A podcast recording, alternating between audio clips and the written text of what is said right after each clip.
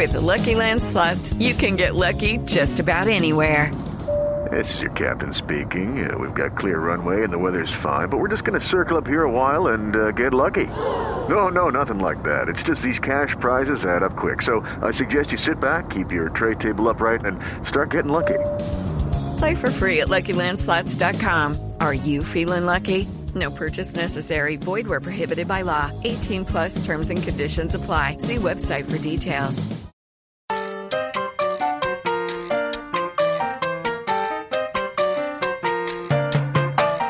Continuación, desde Bogotá, Colombia, en hjck.com, escucharemos Literatura al Margen.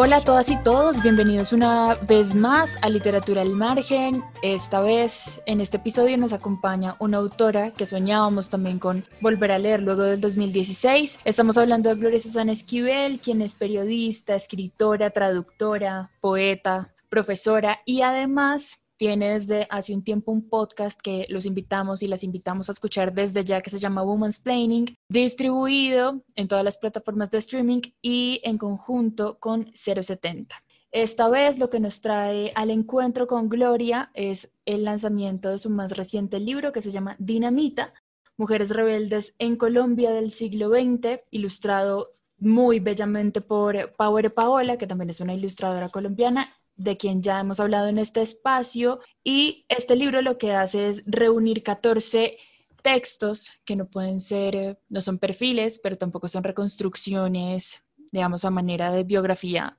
normal, de 14 mujeres que marcaron eh, el siglo XX desde diferentes perspectivas en Colombia. Gloria, bienvenida a la HJCK. Hola, qué emoción estar en este espacio. Bueno, Gloria, lo último que habíamos leído de ti, digamos, el libro, en formato de libro, fue Animales del Fin del Mundo, que además ya corren por todo el mundo. ¿Cómo, fue con ¿Cómo te fue con esa novela? ¿Cómo te sientes después de Animales del Fin del Mundo? Bien, pues me siento, me siento bien, eh, como tranquila, triste y cansada como Sergio Fajardo. Eh, no, la novela, la novela está bien, la novela existe, la novela ha sido leída y eso es como lo más importante. Y pues nada, después de terminar la novela me dediqué a esta investigación que se tomó sus buenos años, cuatro años, eh, y ahora pues está este libro que se llama Dinamita, que está recién salidito. Me gustaría o quise empezar por ahí, Gloria, porque si uno se sienta como en perspectiva de ver toda tu obra literaria y en general tu, tu producción escrita, siempre ha habido un interés por contar historias de mujeres, las historias de las mujeres. Quienes leyeron Animales del Fin del Mundo recuerdan a Inés, que es un personaje muy particular que tiene la capacidad como de grabarse muy bien en la cabeza. Quienes han leído tus columnas en diferentes medios nacionales, internacionales, tus poetas y ahora este libro de Dinamita, uno puede digamos, atreverse a hilar que siempre ha existido como un deseo o una búsqueda de contar las historias de las mujeres. Hablemos de eso. Sí, pues la verdad siento que cuando yo comencé a escribir, eh, la verdad no sabía muy bien cuáles eran esas historias que yo quería contar, como que sentía que necesitaba hablar de temas que son como lo que se piensa que son literarios, ¿no? Y generalmente esos temas pues son temas un poco ajenos a mi experiencia porque generalmente son temas que manejan señores alemanes o austrohúngaros, como digo yo, en donde todo el tiempo están hablando como de lo bello y lo sublime de la guerra o cosas así. Entonces, digamos que pues cuando comencé a escribir eso era como un, una de mis preocupaciones, ¿no? Como cómo, cómo iba yo a ser un señor y después descubrí pues que no, que definitivamente me iba a quedar muy difícil porque no había nacido en, en Prusia o porque pues no, no, no eran temas ni experiencias que me convocaban.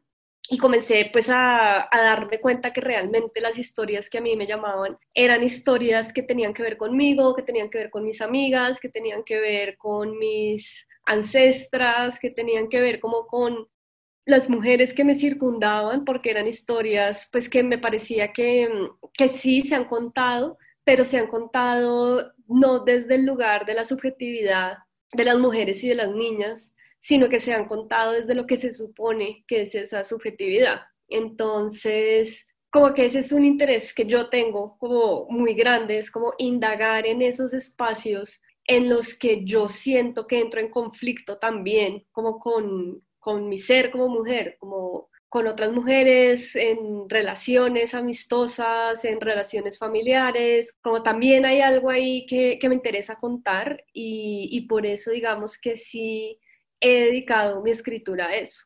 Creo que para la pregunta que viene, sí hay que hablar de todo el trabajo de discusión desde diferentes espacios o desde diferentes aristas de la sociedad que tú has desarrollado en el podcast, que para quienes no lo han escuchado, ya van tres temporadas, una última temporada muy completa, muy extensa, a pesar de, de, este año tan particular, pero muy divertida de escuchar, que van a encontrar toda la información de Women's Planning en la descripción de este episodio. Y quería llegar a ese, a ese punto, Gloria, porque siento que el podcast ha sido una cosa muy particular de revisar, porque ha significado la exploración de voces de mujeres, que ha implicado también como la, la búsqueda de una, de una voz de Gloria Susana. Pero siento que además este, este factor de buscar voces, encontrarlas y reconstruirlas es un poco la esencia de Dinamita, ¿no? ¿Cómo empiezas tú a construir Dinamita?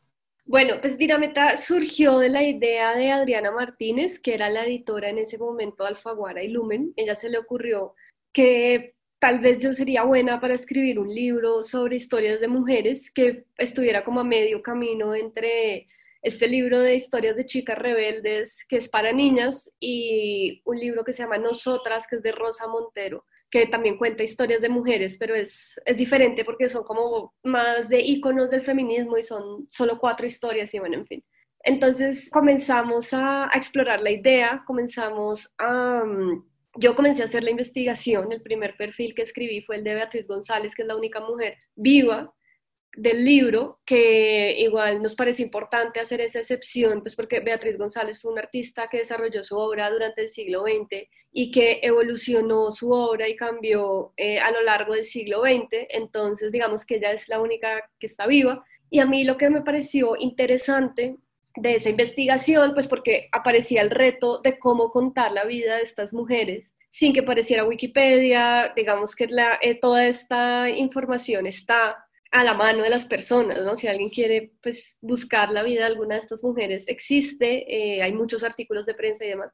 Entonces, como que yo quise como concentrarme mucho en esos detalles como de política y como hacer una lectura feminista de sus vidas, ¿no? En el sentido en el que pues debido a mi formación y debido a mis intereses sentía que tenía las herramientas para poder como ver esa información de archivo y esas notas de prensa y hacer una lectura de género y hacer una lectura, digamos, de crítica cultural eh, frente a lo que estaban pasando esas mujeres en ese momento, la manera en la que su obra era aceptada, las estrategias que encontraron también para mostrar su obra y bueno, como diferentes cosas que, que aparecen en cada uno de los perfiles.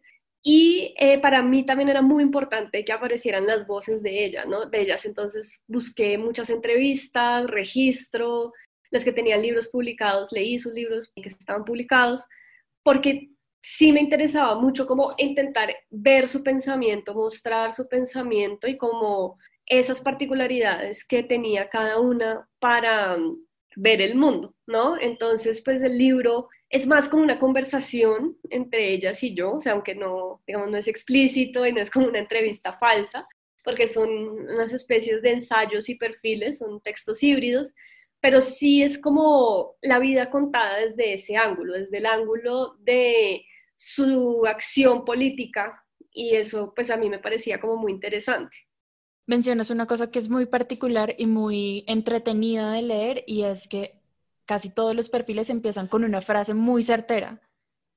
Y eso es muy emocionante porque uno, bueno, sin ánimo de hacer spoiler para los futuros lectores y lectoras, pero es muy interesante porque estos perfiles se reconstruyen a partir de anécdotas particulares. Y creo que en eso, en eso radica como la diferencia y el disfrute de un tipo de lecturas como este. Pero volviendo, Gloria, a tu investigación, como al desarrollo de, de Dinamita como tal, Daniela Cura, que es una investigadora cultural que también publicó un libro el año pasado, Esther Forero La Caminadora, Daniela menciona constantemente que todas las historias de las mujeres tienen un punto en el que se cruzan, ¿no? Y creo que es extraño de leer que todas estas mujeres el siglo pasado hicieron un montón de luchas y quebraron un montón como de muros y abonaron caminos que todas recorremos ahora, pero que, digamos, no todo eso está resuelto, ¿no?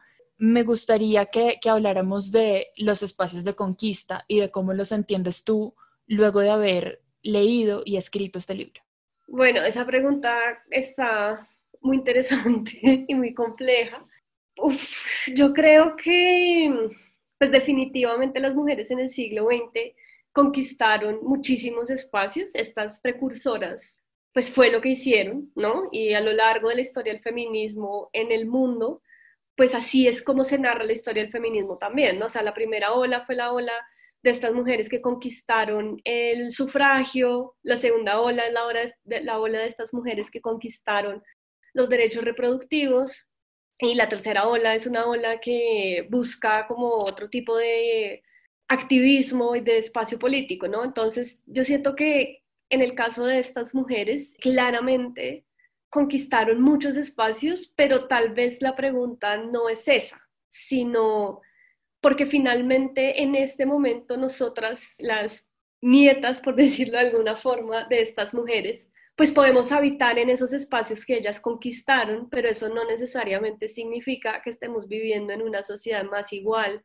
o más digna para las mujeres, ¿no? Entonces, pues sí, conquistamos la calle y conquistamos el, mundo público y conquistamos el trabajo, pero no hemos dejado de salir de la casa y las tareas de cuidado siguen estando puestas sobre todo en las mujeres. Entonces, digamos que en ese sentido, eh, me parece pues que, que esas conquistas pues muestran un poco como esas, eh, esos obstáculos que las mujeres teníamos que zanjar en ese momento y que eran como muchísimo más fuertes, pero en este momento, aunque ya no estén de manera tan explícita, aunque ya podamos ir a la universidad, ya podamos, eh, no sé, trabajar y votar, eso no significa que esas garantías existan para que de verdad las mujeres, por ejemplo, podamos ir a la universidad, ¿no? O sea, en el país las niñas se desescolarizan a los 12 años, un 70% en la mayoría en población rural,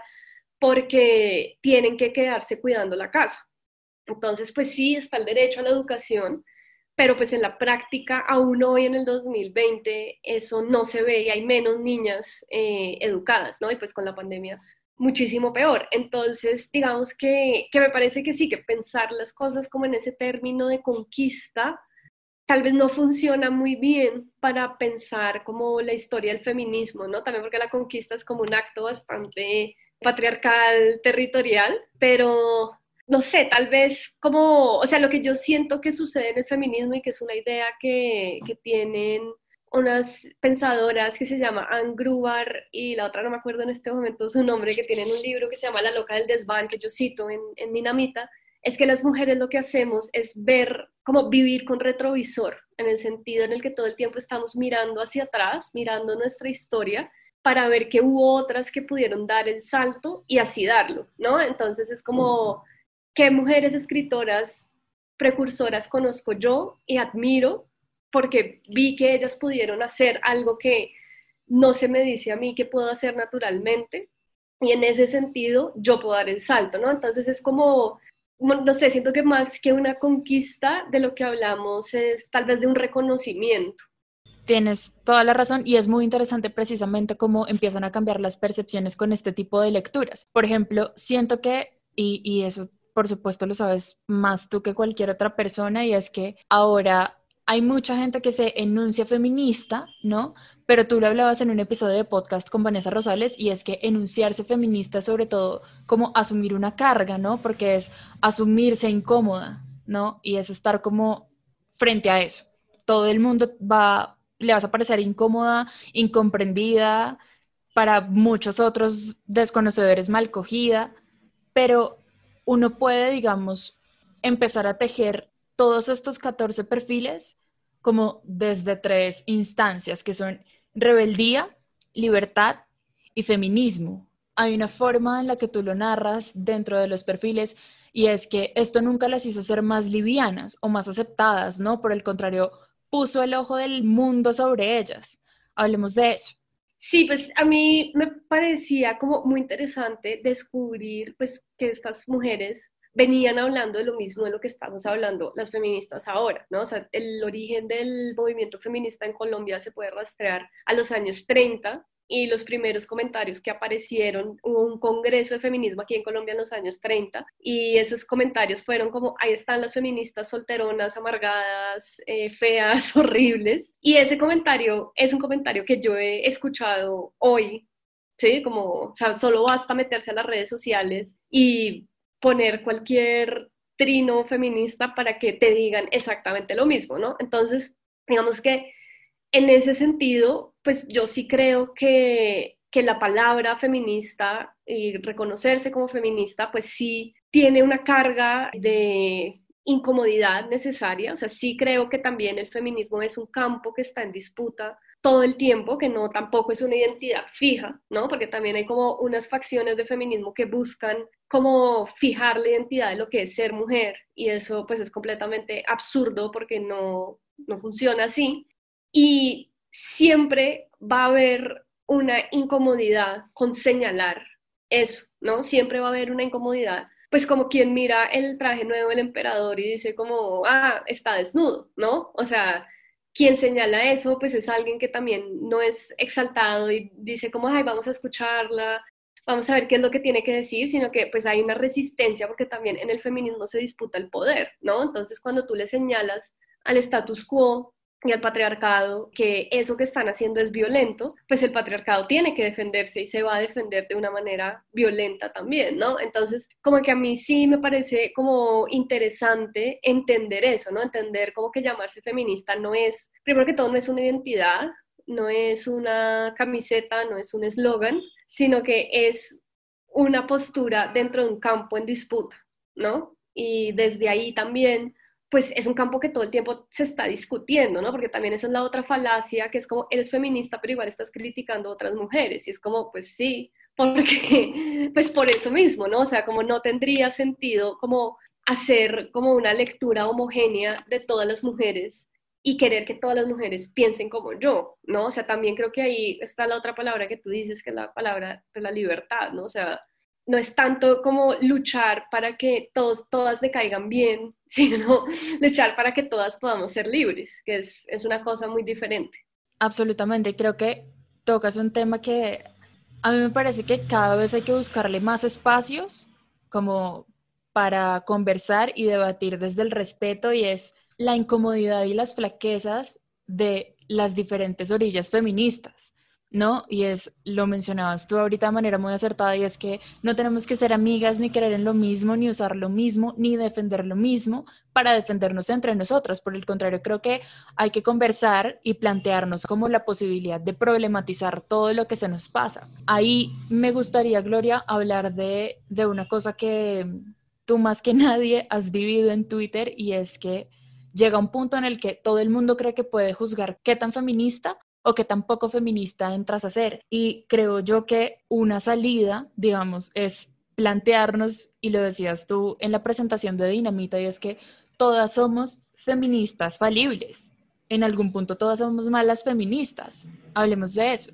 Pues es que lo primero que uno tiene que entender es que absolutamente todos somos seres patriarcales, ¿no? O sea, para ser una persona que está por fuera del patriarcado, pues tendrías que haber nacido en Marte. ¿No? O sea, son cargas culturales y cargas del inconsciente colectivo y ancestrales que no se quitan solamente leyendo o deconstruyéndose, como dicen ahora, ¿no? Como macho deconstruido, no, o sea, eso no es así, todos, todos y todas somos parte del patriarcado, ¿no? Y en ese sentido, pues es completamente absurdo pedirle a alguien que sea completamente coherente dentro de su lucha, ¿no? Que es lo mismo, lo mismo que sucede con los movimientos de izquierda, por ejemplo, ¿no? que, les, que le piden a Petro que no compre Ferragamo, cuando el problema no es la propiedad personal, sino que el problema es la propiedad, o sea, los medios para tener la propiedad y la desigualdad, ¿no? O sea, tener un Ferragamo o no, no te cambia nada en el mundo igual lo mismo que usar pitillos o no, no te cambia nada cuando las grandes corporaciones son las que están explotando la tierra, ¿no? Entonces,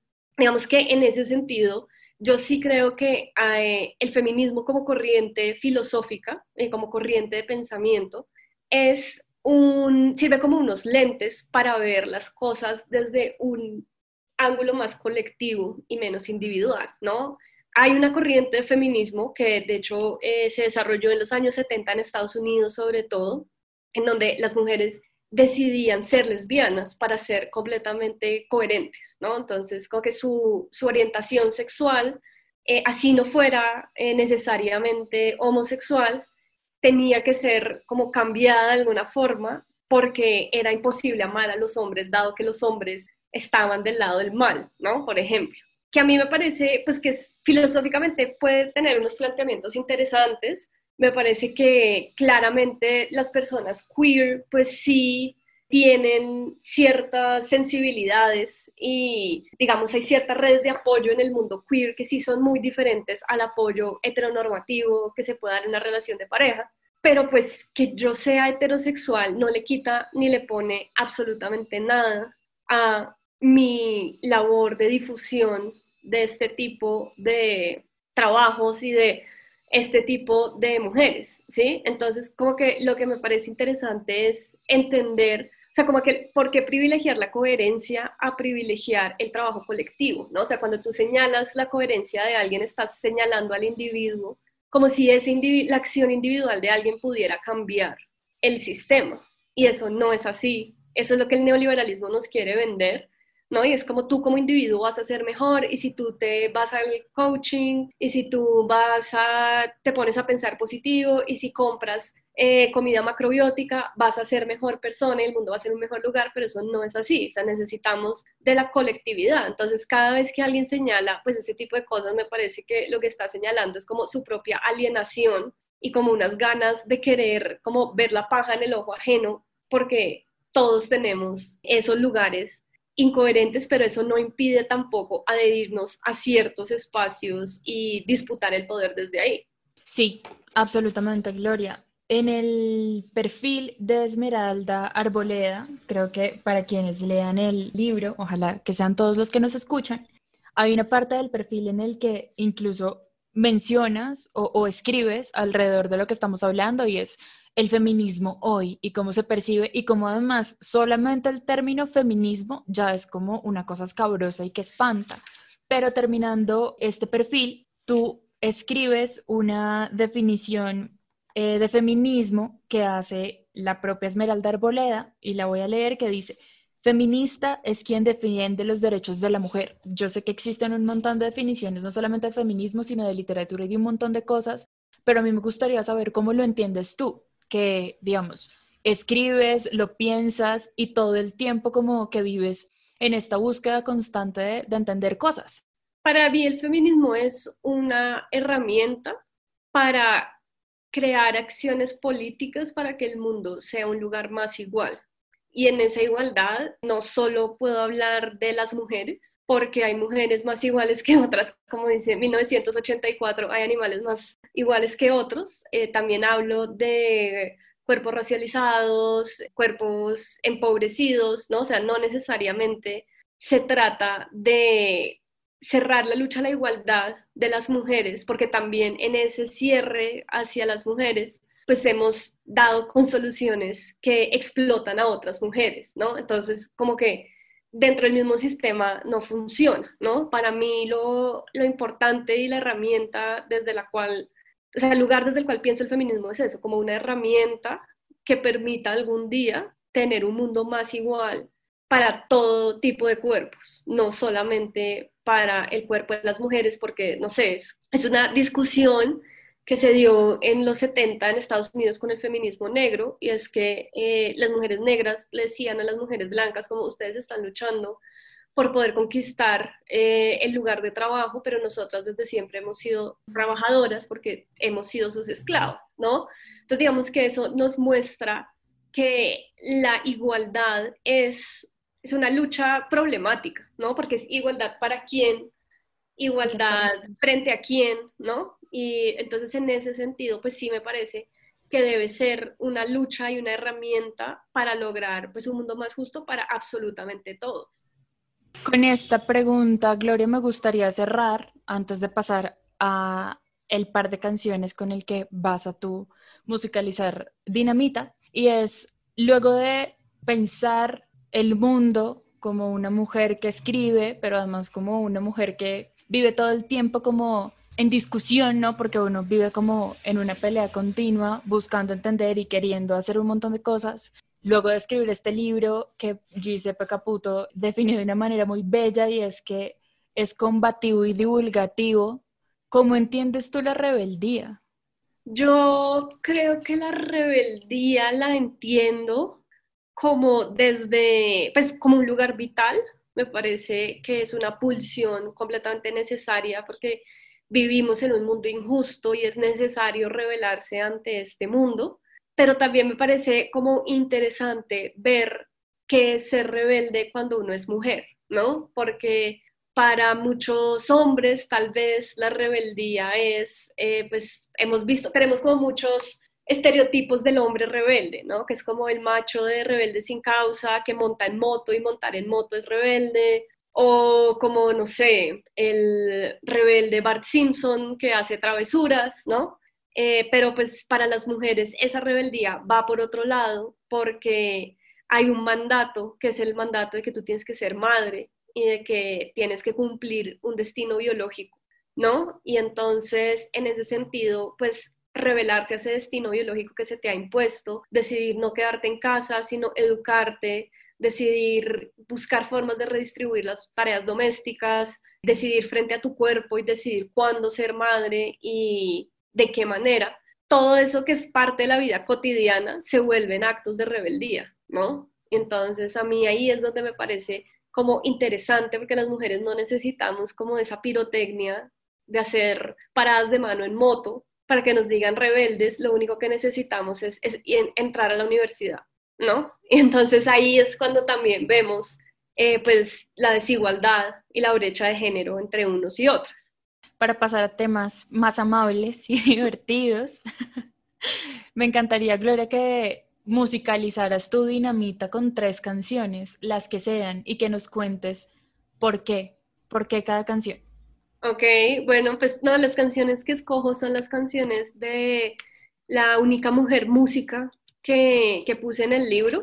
Quería escribir sobre mm, Jacqueline Nova, que fue otra música y artista visual, pero la verdad es que no, no tuve tiempo para, para hacer esa investigación y Jacqueline Nova aparece, digamos, tangencialmente, pero no, no aparece como protagonista.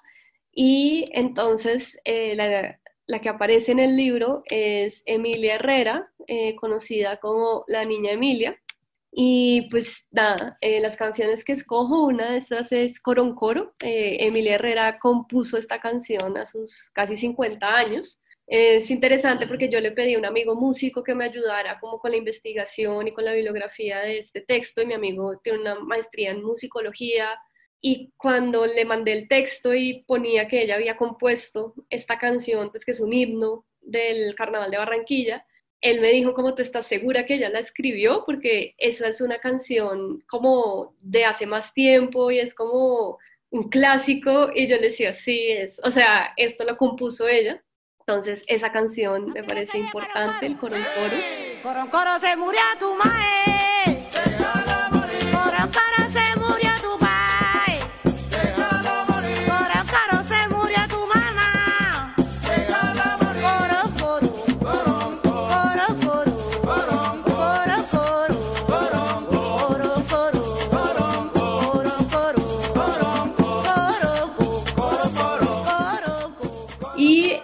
Otra canción de ella que me gusta mucho es El pájaro picón, que es también una del, digamos, está en el centro del relato que escribí sobre ella, porque es una canción que la puso a ella en disputa con su comadre y ella se defendió como a muerte por el crédito de esa canción. Entonces, pues esa también me parece importante.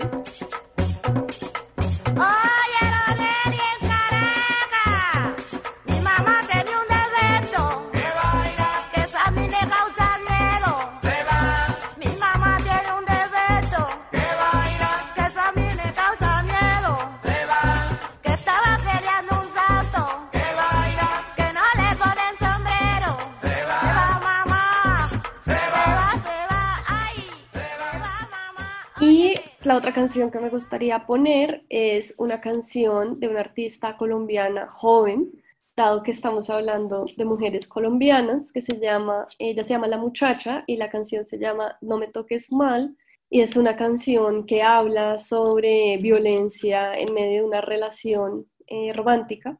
Y me parece que es como una buena muestra para, pues, para mostrar que las mujeres colombianas desde siempre hemos estado haciendo arte, hemos estado politizando, hemos estado conversando sobre estos temas y que es una conversación que es transversal a toda la generación.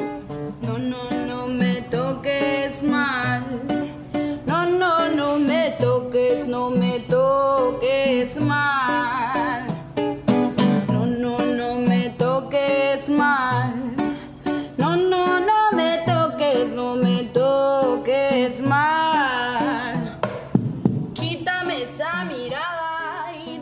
Bueno, Gloria, un honor y un gusto tenerte en Literatura al Margen en la HJCK. Bienvenida siempre. Esperamos que vengan más libros, bien sean novelas, bien sean libros combativos y divulgativos. Gracias por tu trabajo, por eh, levantar la voz, por abrir espacios también. Esperamos que vuelva Women's Planning, también con una cuarta, quinta, sexta temporada cortas y complejas, no importa. Y bienvenida siempre a la HJCK. Muchísimas gracias por esta invitación y nada, un abrazo. A todos los oyentes de Literatura al Margen, recuerden que nos escuchan desde nuestra página web hjck.com y en todas las plataformas de streaming como arroba hjck radio.